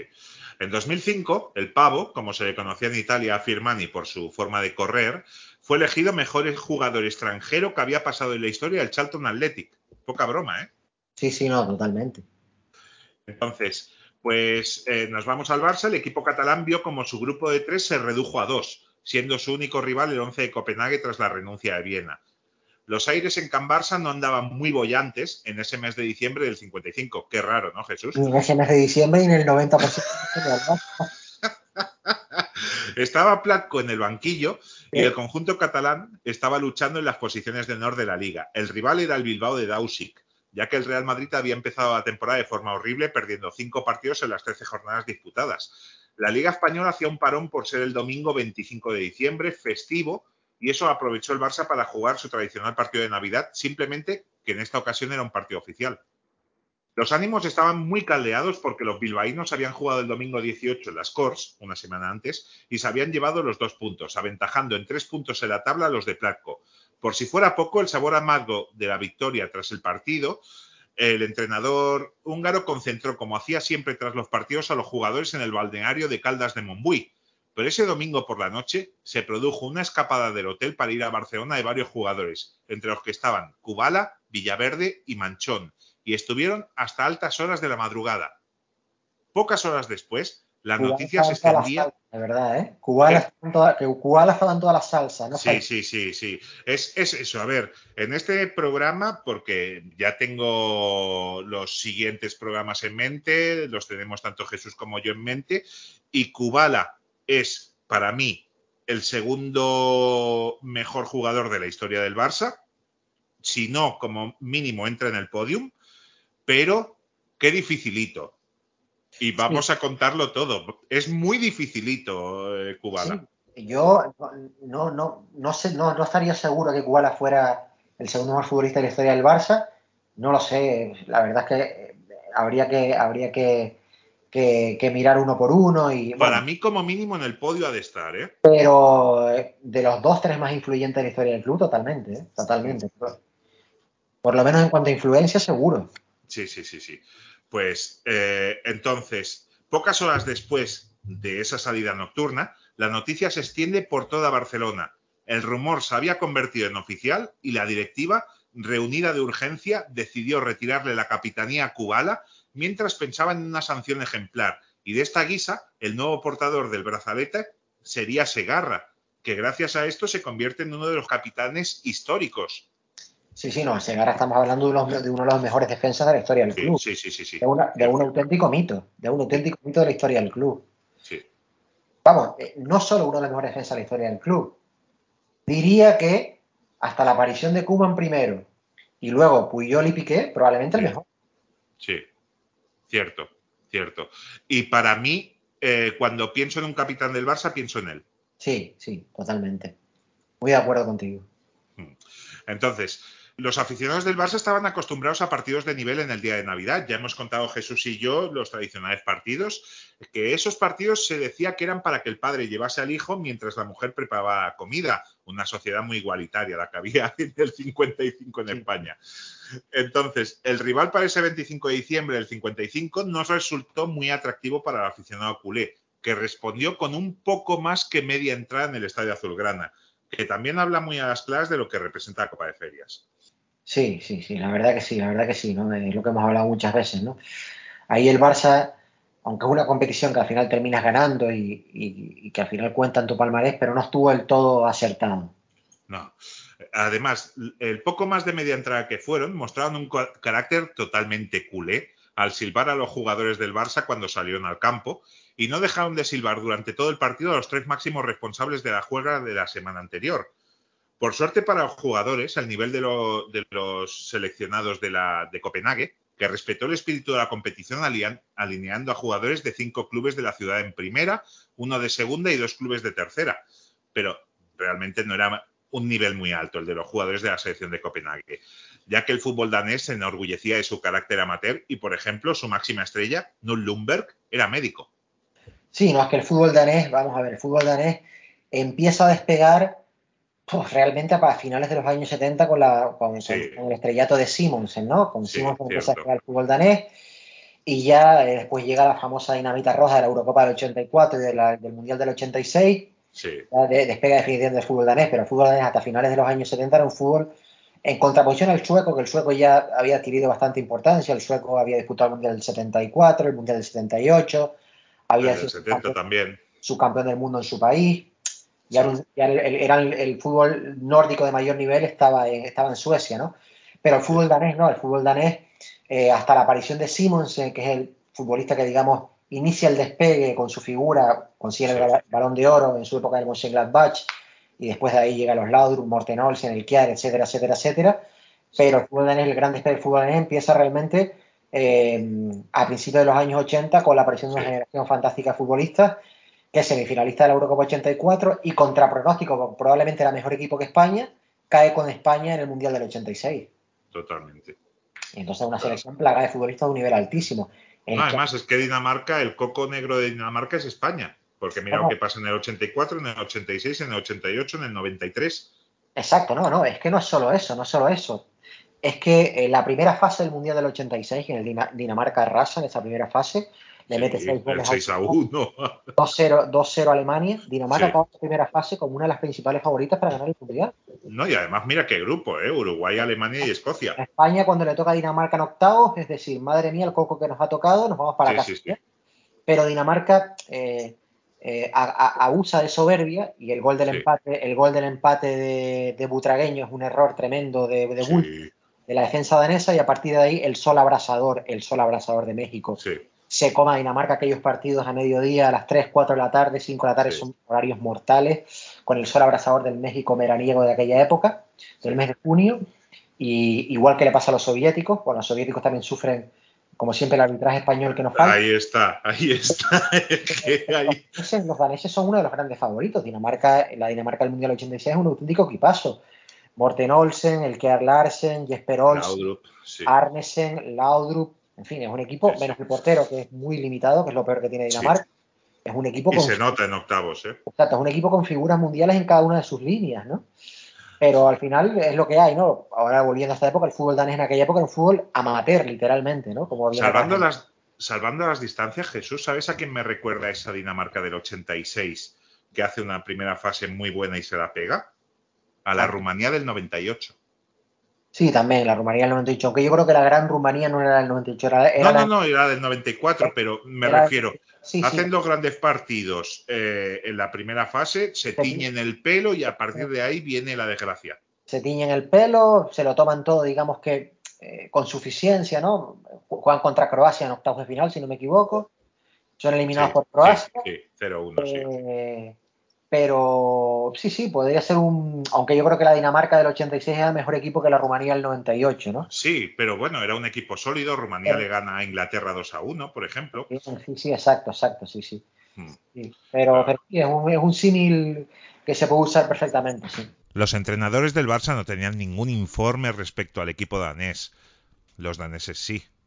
Porque, recordad que este partido se juega el 25 de diciembre de 1955 y uno de los seleccionadores había visto un partido del Barça en directo en 1948. Eso eran las referencias que se tenían antes de la actualidad. Sí, sí, no, como te comentaba, eso no era, no era solo los años 40, es que eso, eso, eso pasó hasta los años 80. En los años sí, sí, 80 sí. pasaba tres cuartos de lo mismo. Por ejemplo, ¿qué se decía del Göteborg que jugó la semifinal de la Copa de Europa del 86 contra el Barça? Se decía que era un equipo amateur, se decía que era un equipo compuesto por albañiles, por, por, eh, Panaderos. Por panaderos, por fontaneros, y era un equipo que había ganado la Copa de la UEFA tres o cuatro años antes y que sería campeón de la UEFA el año siguiente. O sea, que era un equipo Sí, de primer nivel europeo, de primer nivel europeo. Con el Esteagua que juega la final del 86, tres cuartos de lo mismo. El Esteagua es un equipo desconocido totalmente. Totalmente. Sí. Eso al final lo que, lo, que, lo que hace es perjudicar al Barça. Porque el Barça era un equipo que lo conocía todo el mundo, pero al Esteagua no. Entonces el Esteagua va a Sevilla con un desconocimiento total prácticamente de las características de cada futbolista. Va, Sí, sí, sí. Cierto que va Orizaola, que era el ojeador del Barça de la época, Sí. va, va a Bucarest a espiar aquel este agua, pero las referencias eran esas. Eh, Las referencias eran el, el par de ratitos que había visto Orizaola en, en, en Bucarest, ¿no? Sí, en los 90 era Bruins. Sí, sí, claro, claro. Eh, Es, más, sí, hay, hay una anécdota muy divertida que el Barça juega en Kiev los cuartos de Recopa en el año 91 y el traductor del club, un club como el Barça, ¿eh? el traductor del club es Stoikov que tiene nociones de ruso. Sí, sí, sí. Sí, sí, no, no, era muy, muy, muy típico de aquella época, muy típico de aquella época, ¿no? Bueno, hay también un caso, que es el famoso caso de Luis Aragonés, cuando se va a Kiev a espiar al Dinamo de Kiev, que juega la final Sí, de, la, de la. Recopa contra el Atlético semanas después, y Luis Aragonés sale asustado, asustado. porque- Sí, porque Lobanovsky empieza con las palmas así, pam, y los jugadores hacen Claro. un movimiento tal y, y Se va los cinco minutos diciendo no vamos a ganar este partido, este partido lo vamos a perder. sí, se ve un equipo con un potencial físico, técnico Cinco minutos, ¿eh? y táctico superior al Atlético de Madrid a cualquier equipo. Es que, no- digamos una cosa, es que probablemente el Dinamo de Kiev, que gana la Recopa del 86, es, el mejor equipo de Europa. Es el mejor equipo de Europa, ¿eh? Sí, El Dinamo de Kiev del 86 y del 87 es el mejor equipo de Europa. sí, más, cae contra pronóstico contra el Oporto en semifinales del 87 en Copa de Europa. sí, Cae contra pronóstico. Es un equipo, eh, lo que decimos, con una combinación físico, técnica y táctica, con un maestro de los banquillos como Slovanovsky, que es el, el gran entrenador soviético de todos los tiempos. Eh, es tremendo, ¿no? Entonces, eh, igual, eh, y eso lo, lo trasladamos a la selección soviética que va al Mundial del 86. Bueno, era el Dinamo de Kiev. Era el Dinamo de Kiev con algún futbolista del Dinamo de Minsk como Alenkov, eh, pero básicamente era el Dinamo de Kiev, sí. Pero bueno, como decíamos, el partido fue de cara para los locales que se fueron al descanso venciendo por 4 a 0 con dos goles de Areta, uno de Tejada y otro de Villaverde. En la segunda mitad, Kubala metió el quinto y tornó los pitos en tímidos aplausos, ese carácter tan culé. El doctor Lumber de penalti marcó el 5-1. Jacobsen a cin- a 15 del final marcaba el 5-2 eh, y Tejada de cabeza anotaba el definitivo 6-2. Como curiosidad, añadir que ambos equipos acordaron antes del partido que se podría realizar una sustitución en caso de lesión durante el encuentro y Brugué entró por Biosca. Recordamos que las sustituciones no entran en vigor a nivel oficial hasta el Mundial de México 70, a no ser que fuera el portero. Sí, sí, exactamente, ¿no? Para que veamos lo que ha cambiado el fútbol, ¿no? Eh, un cambio brutal, sobre todo eh, en esa época posterior a los años 70, ¿no? Que, realmente creo que es la, la década en la que ya se produce el gran cambio en el fútbol mundial, ¿no? Ah, No solo el gran cambio, sino el trasvase de poderes de Europa, de Sudamérica a Europa, ¿no? Sí, un fútbol más rápido, más eh, físico. Ahí la Sí, naranja mecánica y el Ajax de Cruyff y Rinus Michel tuvo una importancia brutal, ¿no? Porque realmente... Bueno, cambian el fútbol para mí. Sí, ¿eh? sí, no, para mí probablemente es el equipo más influyente de la historia. Sí, totalmente. Yo siempre hay una frase que siempre recuerdo mucho porque me impactó y con la que estoy muy de acuerdo, ¿no? Una frase de Fabio Capello que dijo hace uno o dos años, no recuerdo, dijo Fabio Capello, hay tres equipos en la historia del fútbol, en influencia, sobre todo hablan en, en el tema de influencia, ¿no? Sí, El Milán de Saki, sí, el Ajax de Cruyff y el Barcelona de Guardiola. sí. Son tres equipos con una influencia brutal en el fútbol. Primero, el Ajax de Cruyff porque eh, ese intercambio continuo de posiciones, el Ajax de Cruyff y la selección holandesa, no sé qué intercambio Sí, con sí, con una presa- preparación física técnica inaudita en aquella época, ¿no? Eh, nada que ver con aquel fútbol lento, parsimonioso. Que No, se- es que tú ves partidos del Mundial del 70 sí, y sí. ves partidos del Mundial del 74 y parece que han pasado 15 años. Claro, claro, es que Brasil, el, el Brasil contra Holanda en el Mundial del 74 es cuando Brasil Uf. se da cuenta que dice, puf. Es cuando... Y es- eh, pero mi favorito sigue siendo el partido contra Argentina. ¿eh? Sí, sí, sí, también, claro. Es que, es que, eh, hombre, es que yo también diría que, que es el canto del cisne de Johan como Sí. futbolista del Mundial del 74, ¿eh? Sí, Probablemente, probablemente, ¿eh? Probablemente es el canto del cisne de Johan, ¿no? Ya después sus últimas temporadas en el Barça son muy problemáticas en muchos sentidos. Sí. Weisbeller, eh, eh, problemas físicos, Ha perdido el hambre también. perdió el hambre, claro, un futbolista que, que gana tres Copas de Europa consecutivas, tres balones Tres de oro de oro. consecutivos, eso no se había logrado nunca en la historia, ¿no? Gana la liga tras 14 años, Gana una liga Liga celebradísima y ¿no? dice, vale, pues ya está. se convierte en un icono, ¿no? En un icono en, Sí. la, en, en la sociedad catalana de aquella época, ¿no? Y, y al Sí. final Johan termina perdiendo el hambre, porque también Johan era muy suyo también, ¿no? Las Sí, cosas son- hombre, dificilito también. Físico también como todos los cracks mundiales, ¿no? Sí, sí, sí, sí. sí. Eh, eh, pero, pero sí, pierde un poco el hambre, ¿no? Yo creo que esa final perdida, con lo que significa también perder una final de un mundial, ¿eh? Porque también Sí. perder una final de un mundial tiene que ser, eh, tiene, que, tiene que influir mucho para lo bueno y para lo malo, ¿no? Totalmente. Pero esa final que empieza con una jugada espectacular de él, ¿no? Un jugador que, que paraba el fútbol, ¿no? Que coge el balón en el centro del campo, cambio de ritmo, toda Alemania pendiente de él, se interna en el área, ¿no? Un futbolista que parece que todo el mundo se quedaba pendiente de lo que él hacía o no ha dado, ¿no? Sí. Entonces, eh, yo creo que sí, que sin duda el canto del cisne de Johan como futbolista, Sí, totalmente. Pero bueno, entonces hubo una fácil victoria de los condales y con los daneses admitiendo públicamente que la remontada era totalmente imposible. La vuelta se jugó tan solo 123 días después. Para que veáis un poquito, luego hablaremos del calendario de la Copa de Ferias. Se juega el 26 de abril, la ida se había jugado el 25 de diciembre, y cuatro días antes había terminado la liga con la sexta victoria liguera de- del Bilbao y el Barça quedando segundo a un punto de los vascos. Ya hablamos de esto en, en el capítulo anterior. Sí, sí, no, exacto, sí. La, la periferia que, que seguía teniendo en muchas ocasiones el poder, ¿no? Los, los grandes, Sí. el Bilbao estaban viviendo sus mejores momentos como club Sí. y un Bueno, su último gran momento a nivel liguero hasta los 80.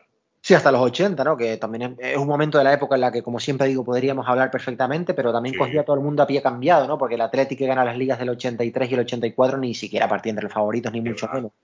Al revés que la Real, porque la Real que gana Hizo una 79-80 increíble. la Real era, era un grupo de futbolistas que ya venía, ya venía apretando fuerte, ¿eh? era Sí, un grupo de futbolistas que se le escapa una liga que la tenían en las manos en el año 80 y ya la, la Real, ten- es que claro, ten en cuenta que la Real no solo gana las ligas del 81, 82, es que se planta en una semifinal de la Copa Europa en el 83.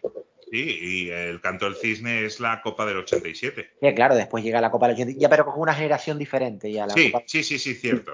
eh, ya pero- con- aparecen ya el estrellato vaquero que ya de- había debutado en las dos ligas Sí, ganadas, pero era un futbolista, digamos, residual, porque Sí. jugaba un poquito ya en el, en el 87, ya es la gran estrella de aquella Real Sociedad, ¿no? Con, sí. con, con Chiqui que también aparece en aquella Real. Con López Recarte. Eh, exacto, López Aún siguen los tótems de Zamora y Arconada, Exacto. pero, pero es cierto que se había producido un relevo generacional en muchos aspectos. López Ufarte en su último partido antes de fichar por Atlético Cierto. de Madrid, que es la final de Copa Cierto. del 87. Eh, y es una Real diferente, ¿no? Pero, pero el Bilbao sí, el Bilbao coge a todos a pie cambiado, ¿no? Porque Sí. nadie se esperaba aquellas dos ligas del Bilbao. Ah, por- por- por- a ver, vamos a ser claros. Por plantilla, el máximo favorito de las dos ligas era el Barça. Sí, hombre. O sea que ya llegaremos a los 80 y ya hablaremos, yo creo que eh, si hay una década que, en la que salen a flote todos los males históricos del club es la década de los 80. Bueno, los 60 también tienen lo suyo, que Los- llegaremos los- antes. Y... Esta también, pero claro, en los 80, en el 86 hay un momento ahí que yo creo Sí. que, que- que- que ahí salen todos los males del club el Sí. victimismo histórico del club, el, el- el- el negativismo del club. Pero pa- para mí los 80 son La mejores que los 60 porque económicamente estás mejor. Claro, claro, sí, claro, pero es que entonces económicamente están mejor, el club tiene más exigencias y sin embargo los resultados siguen siendo los que son.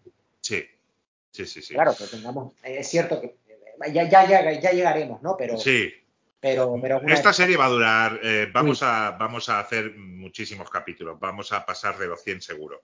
Entonces, eh, tranquilos que, que llegaremos a, a todo. Eh, los, primeros, los primeros que estamos nerviosos somos Jesús y yo, pero llegaremos a todo. Lo vamos a contar todo. Entonces, el ambiente tras perder la liga no era bueno y Kubala abiertamente estaba enfrentado al entrenador, desafiaba a la directiva y les decía, si creen que estoy acabado, que me dejen marchar a un club inglés o italiano durante una temporada. Si tras ese año siguen pensando así, me iré. Sí, sí, no, es que lo que, lo que hemos hablado, ¿no? La figura de Kubala, como todos los cracks mundiales, como la mayoría de los cracks mundiales, y Kubala lo era, para lo bueno y para lo malo no dejaba indiferente a nadie, ¿no? También es cierto que Kubala tuvo una ventaja, tenía una ventaja en aquella época, ¿no? Y es que, un futbolista que todos sabemos que físicamente no se cuidaba, no se cuidaba, pero como la Porque preparación tenía un físico privilegiado, ¿eh? Como la preparación física de aquella época era tan escasa Sí, y estaba sí. a años luz de la actual, a Kubala le per- el- el- el- la técnica y el físico, aunque dejado de la mano de Dios de Kubala, le permitía seguir en el máximo nivel. Sin embargo, aquel Kubala lo trasladas a esta época y no dura, como se dice, un asalto, ¿no?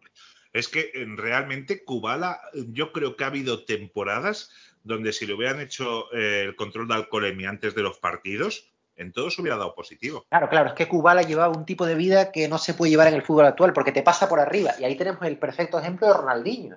Sí. Y tenemos el perfecto ejemplo de Ronaldinho. Ronaldinho, en O el de año Adriano. Exacto, Ronaldinho en el año 2006, hasta el Mundial del 2006, era el mejor futbolista del mundo, yo diría que con bastante diferencia sobre el resto. Con bastante diferencia sobre el resto. Ronaldinho, que tenía una técnica y un talento inigualable, se dejó de cuidar y se acabó Ronaldinho. El fútbol le pasó por arriba. Totalmente. El fútbol le pasó por arriba, pues. eh, ese Kubala lo trasladamos a esta época y hubiera pasado tres cuartos de lo mismo, ¿no? Sí, Lo que pasa es que tenía, tenía la ventaja de que la preparación física en aquella época no tenía la que ver que con era. la actual. No tenía nada que ver. Era la actual. La Sí. preparación física, las dietas y todo lo que conlleva. Sí, sí, sí, sí.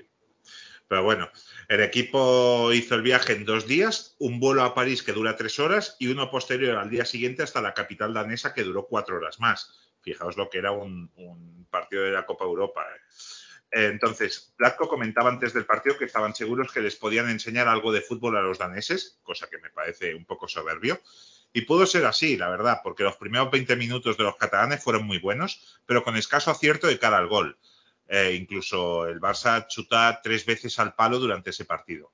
Los daneses reavivaron y marcaron un gol que fue anulado por fuera de juego e incluso también estrellaron un balón en el larguero, pero al descanso se llega con el marcador de 0 a 0.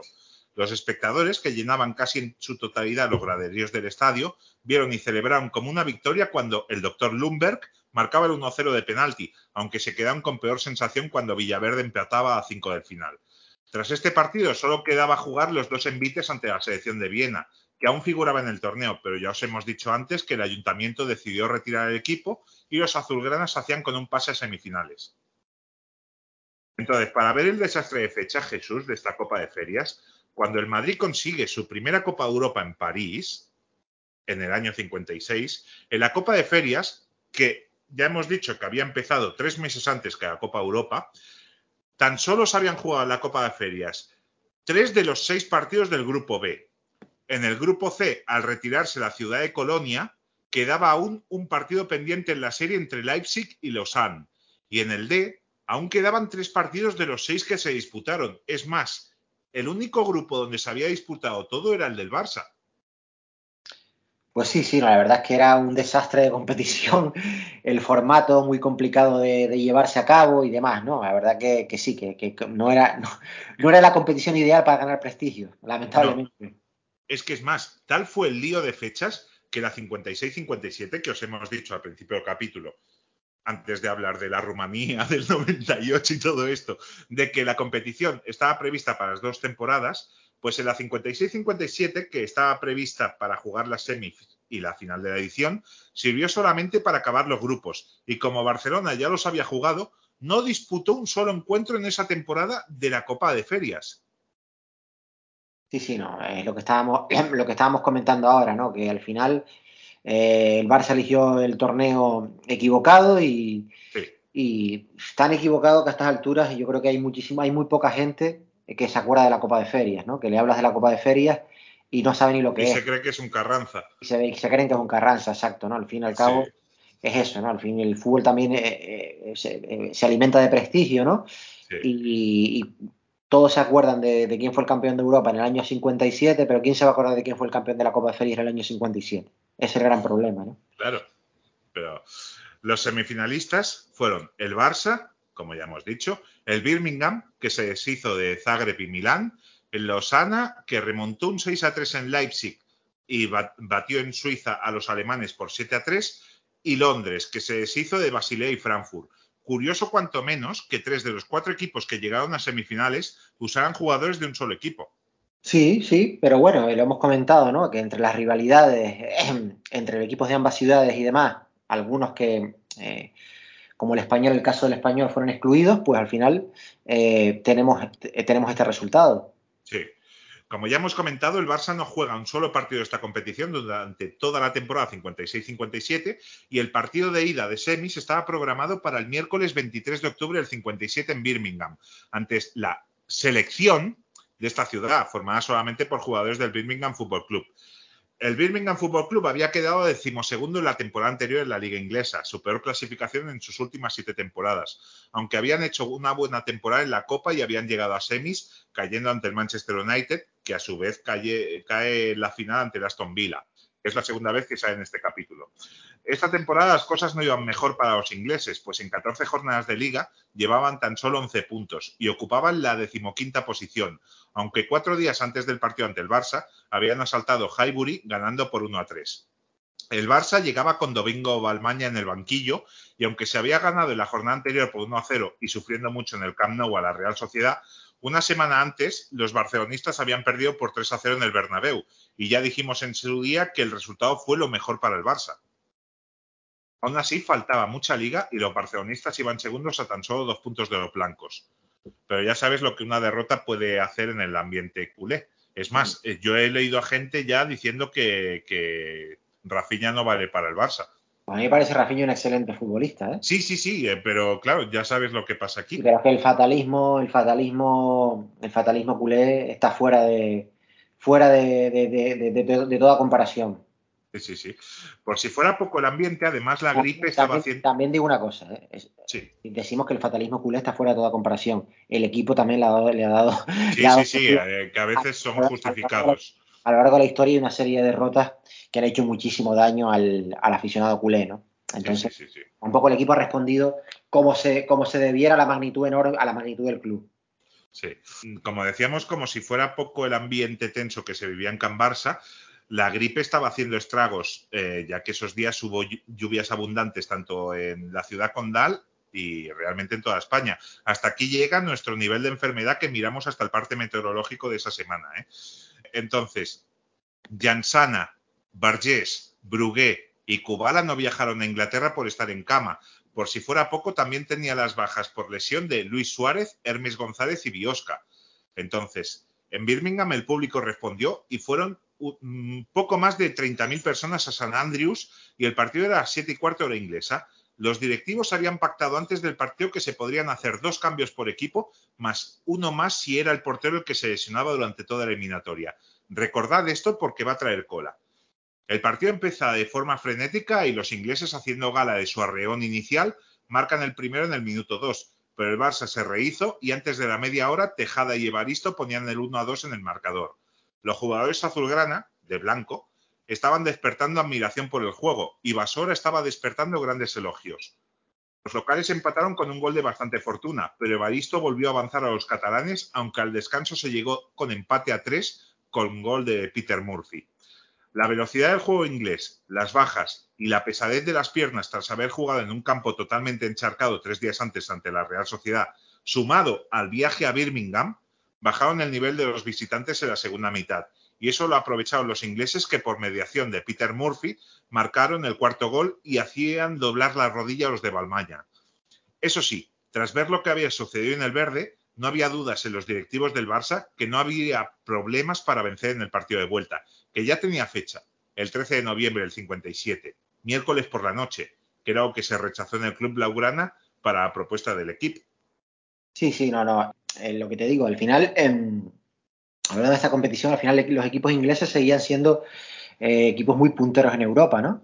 Sí. Eh, y aparte tenían un fútbol eh, que en aquella época, eh, hasta la aparición del, del- del fútbol húngaro, ¿no? Hasta, el- Sí. hasta la aparición de, de la selección húngara y del, y del Honved, el fútbol inglés era el, el fútbol eh, del estilo predominante en Europa, ¿no? Primero porque tenían un físico superior al resto de futbolistas europeos y eso se notaba muchísimo. Sí, porque Eh, llevaban 30 años de ventaja al resto. Exacto, llevaban, tre- llevaban 30 años de ventaja. Recordemos que el campeonato inglés empieza, la liga inglesa, 1891.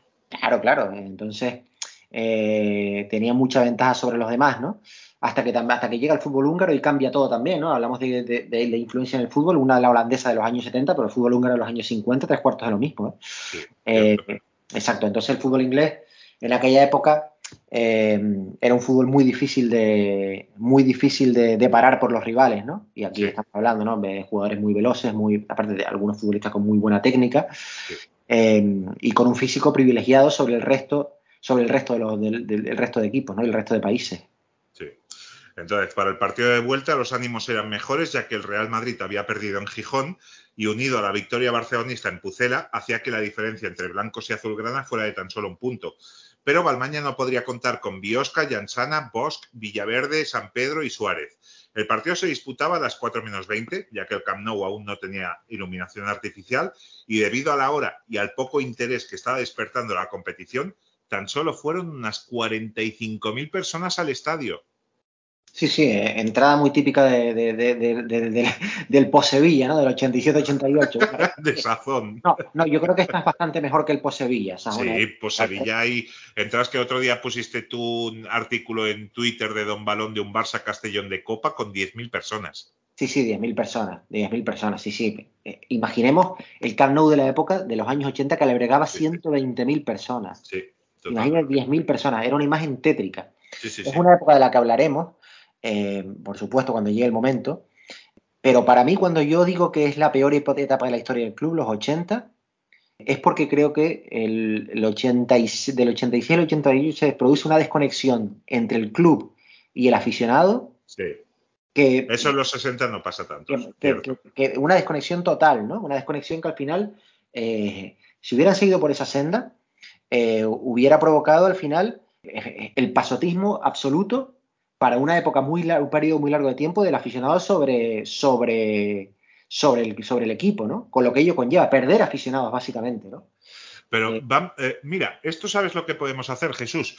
Cuando dentro de unos 5 o 6 o quizá 10 meses lleguemos con nuestros capítulos para el oyente al año 90, podemos hacer una encuesta. Yo voto que la peor época es los 60 y tú los 80 y que la gente vote por uno u otro. Sí, sí, sí. Claro, que como te he dicho yo siempre, es que, claro, yo he sido un niño que se crió viendo Sí. el Barça del 87-88. Sí, Entonces, mi- mi- mi- mi- mis primeras experiencias futbolísticas son un 15.000 personas en el Camp Nou. Esos, claro, eran los sí, sí, esos eran los primeros partidos que, que comencé yo a ver del Barça. Imagínate Bueno, para- el, el lema de Cruyff es volver a traer gente al estadio. Exacto, sí. eh, eso para que veas tú el impacto que supuso para un niño de la época ver un estadio de 120.000 personas, no semivacío, sino lo siguiente. O sea, sí, estamos sí. hablando de, de partidos de Copa de la UEFA de, con 30.000 personas. Sí, un, un partido ahora que juegue un equipo ucraniano de la Europa League que no está jugando en Ucrania, pues más o menos. Sí, sí, sí, sí. Totalmente. Pero bueno, entonces, este partido fue el primer partido de competición europea disputado en el nuevo Coliseo Blaugrana. Y a pesar de que hemos buscado, aún no sabemos por qué el partido fue arbitrado por Asensi, colegiado valenciano.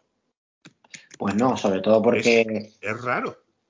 sí, sí, sí, la verdad es que es muy extraño, ¿no? Muy extraño. Es que yo, yo solo recuerdo algo igual en, en la vuelta de las semifinales de la Copa de Europa del, del 83, en el Hamburgo Real Sociedad, que el liniero es alemán. Pues no me acuerdo de ese detalle, ¿eh? No me acuerdo de ese detalle, pero la verdad es que es muy anecdótico.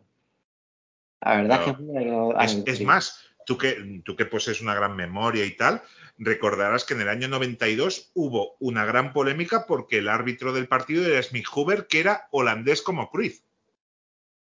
Sí, sí, sí, sí. Ah, es cierto, la final, la final de la final de Wembley, totalmente. Sí, sí. Claro, y se crea una polémica por eso que, mm, aunque, aunque bueno, hay, hay peripecias ahí en los 60 con el Inter y mm, no recuerdo ahora cómo se llamaba el, el árbitro eh, que, que arbitra la, la final o la semifinal entre el Inter y el Liverpool en el 65 creo que es. Que, que, bueno, dice Luis Suárez que, que les estaba hablando todo el rato en castellano.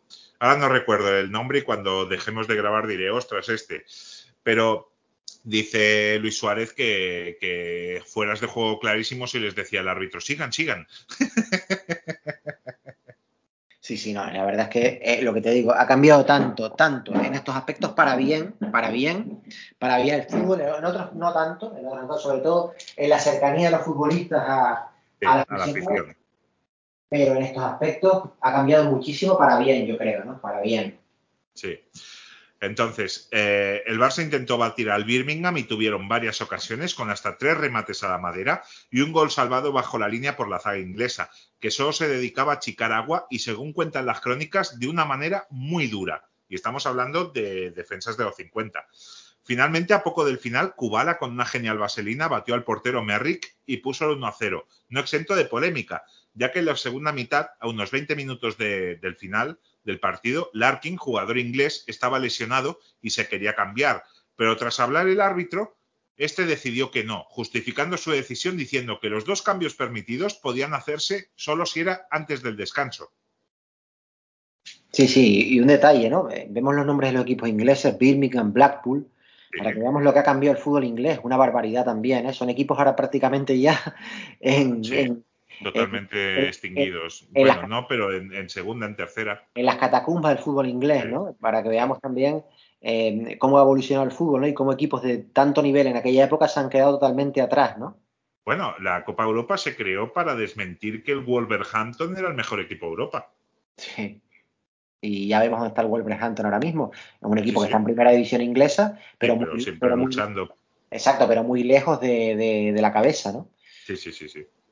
Pero bueno, al no haber valor doble de los goles fuera de casa, se tenía que jugar un desempate y se eligió el 26 de octubre en Suiza. Aún no se sabía si en Lausanne o en Basilea.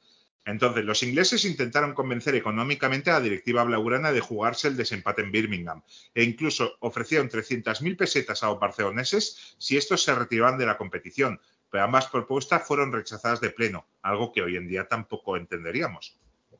No, lo, lo de, lo de ofrecer dinero al Barça eh, en partidos de este tipo eh, ha sido muy habitual a lo largo de la historia. Ya, con- ya comentaremos algo más.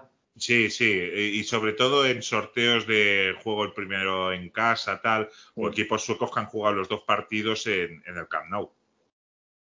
Pero bueno, finalmente el partido se disputó el 26 de noviembre del 57 en Basilea. El Birmingham había empatado la semana anterior a cero en casa ante el Blackpool el sábado. El Barça no tenía partido, pues había parón en la liga debido a que España jugaba su último partido de clasificación para el Mundial del 58 en Lausanne el domingo 24, dos días antes del partido de desempate. Fijaos, ¿eh? Suárez, Segarra y Kubala, que marcó dos goles, jugaron en la inútil victoria del combinado nacional en Suiza por 1-4. Inútil porque no, ya es que tras el segundo partido España ya vio que no se podía clasificar. Entonces, al partido al que acudieron 20.000 personas, tuvo oportunidades de ambos equipos que pudieron llevarse el partido.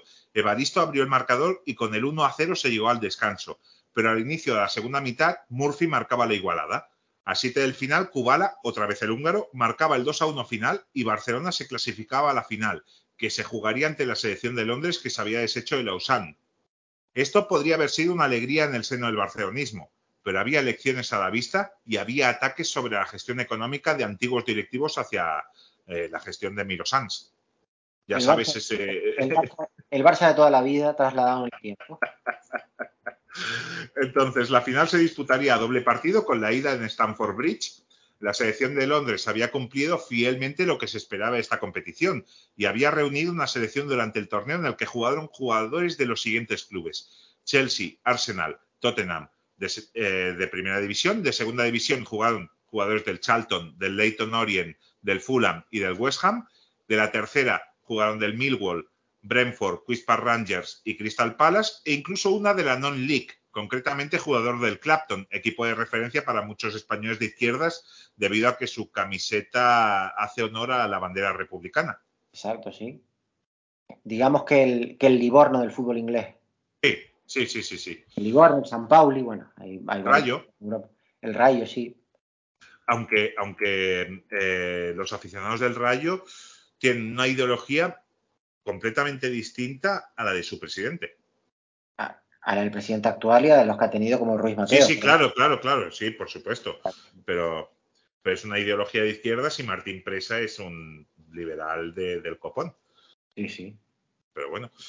Eh, el Barça, que llegó a Londres en dos etapas distintas, ya que salió de Bilbao, donde habían perdido por 4-1 en Liga, hasta París en tren y de la capital francesa a la inglesa en avión. Fíjate qué viaje, ¿eh, Jesús? Sí, de sí, Bilbao a París en tren. Tremendo, tremendo, sí. y de París a Londres en avión. Pues sí. y juega un partido al día siguiente. Entonces, el Barça juega el partido con la indumentaria suplente, es decir, camiseta azul y pantalón blanco, debido a que Londres usaba el blanco como indumentaria titular. El partido realmente fue de tú a tú, eh, entre dos buenos equipos, auspiciados por 45.000 espectadores. En Londres hubo una gran expectación por el partido. Regalaron espectáculo sobre el poco césped que había en el campo del Chelsea, que eso nos lo volveríamos a encontrar en febrero del 2006. Eh, hablamos una cosa, el Chelsea está viviendo sus últimos momentos de gloria también, ¿eh? Sí, ya no ganan una liga hasta 50 años después. Exacto. Eh, Chelsea está viviendo su- sus últimos momentos como, como gran equipo, ¿eh? Después Sí, llega sí, la, la- la revolución del Chelsea a finales de los años 90 con la llegada primero de Gulli, después el equipo se, que se italianiza con Viali, Sí. Sola, Di Matteo, etcétera, etcétera, etcétera. Y entra mucho dinero, después llega Abramovich y demás y el equipo es campeón de Europa, pero los últimos momentos de, de brillo del Chelsea son en esta época. Sí, bueno, quizá la, la Copa del año 70 también, eh, la Recopa del 71 que Sí, se la gana el sí, Madrid, pero ya- pero, momento- pero la Recopa, las Copas europeas en Inglaterra hasta los finales de los 70, 80 tampoco eran tan valoradas. Era más valorado, eh, que parece mentira, pero lo que vamos a decir es cierto. Para un seguidor, por ejemplo, el Arsenal, era más valorada la FA Cup que una Recopa. Sí, sí, sí, no, no. eh, eh, vamos a ver, la, FK, la FA Cup probablemente haya sido la, la competición más valorada eh, en Sí. Inglaterra de Además, siempre. a mí me encanta. Sí, sí, sí, sí, la verdad es que es una maravilla. eh, El aura de aquella competición que se jugaba en el antiguo Wem- Y Wembley. antes mucho mejor, porque antes, ahora por ejemplo, si empatas hay un replay, pero si empatas en el replay ya nos vamos a los penaltis o a la prórroga. Y aparte- Antes, si necesitabas siete replays, se hacían. Y aparte que era una competición que siempre ha dado mucho lugar a la sorpresa. Eh, ahí Sí. tienes, por ejemplo, el Wimbledon que la gana en el 88, el Wimbledon de los Bad Boys, eh, de Dennis Aunque- White. Aunque el- el- la verdadera sorpresa de, de la historia del fútbol inglés la protagoniza el Hereford en 1972, creo, eh, que es un equipo de la Non-League que gana al Newcastle. Sí, sí, no, no, pero sobre todo también en los 80 te ves muchos equipos Sí, eh, de nivel eh, 80 y principios de los 90, muchos equipos de nivel eh, bastante bajo en Inglaterra que terminan ganando la Copa y llegando a la final. Y tienes el Crystal Palace, que juega la final del año 90, y 90 si no me equivoco. El Coventry también la juega por esos años. El Wimbledon que la gana en el 88 al Liverpool. En fin, te ves equipos eh, que, que es una competición que siempre ha dado mucho lugar a la sorpresa y de muchísimo prestigio en Inglaterra. Sí, sí, incluso eh, la copa que gana el Chelsea en el 97 es otra sorpresa, Sí. porque hay como seis equipos mejores que ellos. Pero bueno, entonces en el partido Tejada adelanta en el, en el minuto 7 al Barça, pero una leyenda como Jimmy Graves, que en- entonces tenía tan solo 18 años, empata tres minutos después. Evaristo marcaba el 1 a 2 antes del descanso y el jugador del Fulham, Langley, transformaba el definitivo 2 a 2 de penalti a dos minutos del final. Las espadas estaban en todo lo alto. Y el 1 de mayo del 58, en el flamante Camp Nou, veríamos por fin al primer campeón de la Copa de Ferias. En Barcelona, ¿qué había pasado? Pues muchas cosas. Se había invitado a Balmaña a irse, llegaba un nuevo entrenador, el tercero del club en esta edición de la Copa de Ferias, y haremos una disección eh, en el próximo capítulo de la llegada del Lenio Herrera, el cual llegó a falta de dos jornadas del final de liga y sin opciones a ganarla. Título que se llevaría el Club Blanco otra vez, como ya comentamos. Entonces, el partido se disputaría a las cinco y media de la tarde y se tenían las bajas de Cubal y Villaverde. La expectación en Barcelona no fue mucha y el campo registró tan solo tres cuartos de entrada para una final, ¿eh? con todo por jugarse. Tres cuartos de entrada, Jesús. Sí, sí, y la verdad que sí, no. Es que es lo que estábamos En un día hablando. festivo, que tampoco. eh, hoy en día hay muchas actividades para hacer, pero un día festivo en Barcelona en 1958, ya me dirás. Sí, pero es lo que hemos hablado, no es una competición que no se ha valorado con el tiempo, ni se ha valorado en su momento tampoco. ¿eh? No, una no, no, competición no, que no se ha valorado nunca, ni con el tiempo, ni 50 años después, ni en su momento tampoco. Cierto. Pero bueno, los ingleses no podrían contar con siete jugadores de club londinenses que estaban preparando el Mundial de Suecia con la selección inglesa. Para poner un ejemplo, eh, ahora que estamos leyendo que los ingleses no podrían contar con siete futbolistas del club londinense preparando el Mundial, Sí. es lo más parecido a la antigua Copa de la Liga en España, en la que, Sí, por ejemplo, la. Copa de la Liga del 86, el Barça no cuenta prácticamente con ninguno de los futbolistas titulares o con muy pocos porque están ya preparando el Mundial de México 86. Pues esto pasa lo mismo, ¿no? Una competición pierde prestigio a raudales con cosas como esta, ¿no? Sí, totalmente. Sí, no sé si, si recordarás que eh, en el año 94, como la liga acabó pronto, ahora acaba en- siempre en estas fechas, pero en el año 94, en la última jornada de liga se juega el 14 de mayo y el mundial no empezaba hasta el 17 de junio. Entonces, para hacer un poco la metadona de- del aficionado, crearon como la Forta, una competición que como todos los equipos llevaban a los suplentes, a gente que no nadie conocía y tal, solo duró esa edición. Sí, sí, sí, no, son inventos que, que- que están abocados al fracaso al principio, como hemos hablado, como, como la Copa de la Liga, como la Liga del Playoff. Sí. Son inventos que- que surgen por intereses económicos, evidentemente, y que al final van abocados al fracaso. Sí. Entonces, el partido realmente fue muy sencillo. Los barceloneses exhibieron un gran juego y ya los 10 minutos iban ganando por 2 a 0 con dos grandes goles de Luis Suárez. Muy parecido el uno de, el primero del segundo. Eulogio Martínez antes del, del descanso marcaba el tercero, Evaristo el cuarto, con lesión del portero que este se puso de extremo y el extremo izquierdo dejó su puesto eh, y se puso de portero, que era Groves. Vergés y Evaristo ponían el definitivo 6 a 0, que daba la primera Copa de Ferias a Ciudad de Barcelona, pero realmente es al Barça.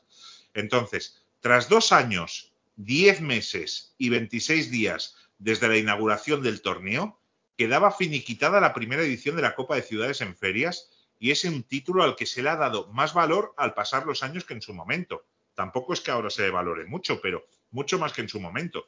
Que además en el año 58 no produjo ninguna alegría en el aficionado y se habló como si una eh, victoria ante el Granada o ante el Celta hubiese sido. Sí, sí, no, es lo que estamos hablando. También añadimos que empieza el dominio titánico del Madrid en Europa. Sí, y claro, todo es su tercera Copa Europa ya. Claro, su tercera Copa de Europa, ¿no? Es el- un dominio titánico ya de un Y equipo. tú ganas el torneo de la galleta. Sí, sí, claro, es un equipo ya que empieza a marcar unas diferencias con el resto que hasta hoy eh, han sido imposibles de, imposibles de subsanar.